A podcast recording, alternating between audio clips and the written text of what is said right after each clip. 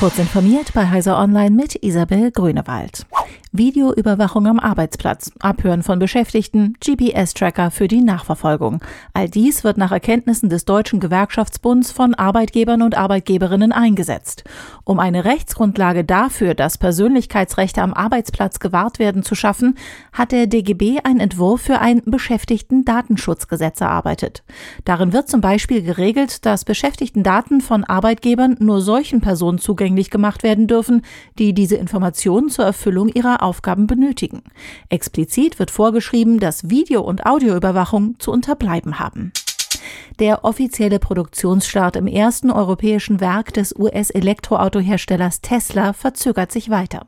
Das Genehmigungsverfahren für die Fabrik in Grünheide bei Berlin sei zwar in der abschließenden Phase, werde aber noch einige Zeit in Anspruch nehmen, sagte der zuständige Abteilungsleiter im brandenburgischen Umweltministerium Axel Steffen. Kritiker haben hunderte Einwände erhoben, unter anderem wegen Umweltrisiken und des Wasserverbrauchs im Autowerk und der angegliederten Batteriefabrik. Das US-Unternehmen gerät damit weiter in Verzug. Eigentlich sollte die Tesla-Produktion in Grünheide bereits Mitte 2021 beginnen. Mit seinen neuen App Store Principles verpflichtet sich Microsoft zu einem offenen Windows Store. Die Garantien für Offenheit sollen unter anderem sicherstellen, dass der Windows Store mit dem kommenden Digital Markets Act der Europäischen Union kompatibel ist.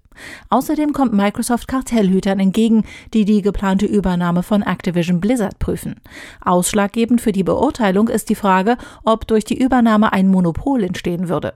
In seinem Blog-Eintrag bestätigt Microsoft, dass beliebte Spiele von Activision Blizzard wie die Call of Duty-Reihe auch über bisherige Abkommen hinaus auf der PlayStation angeboten werden sollen.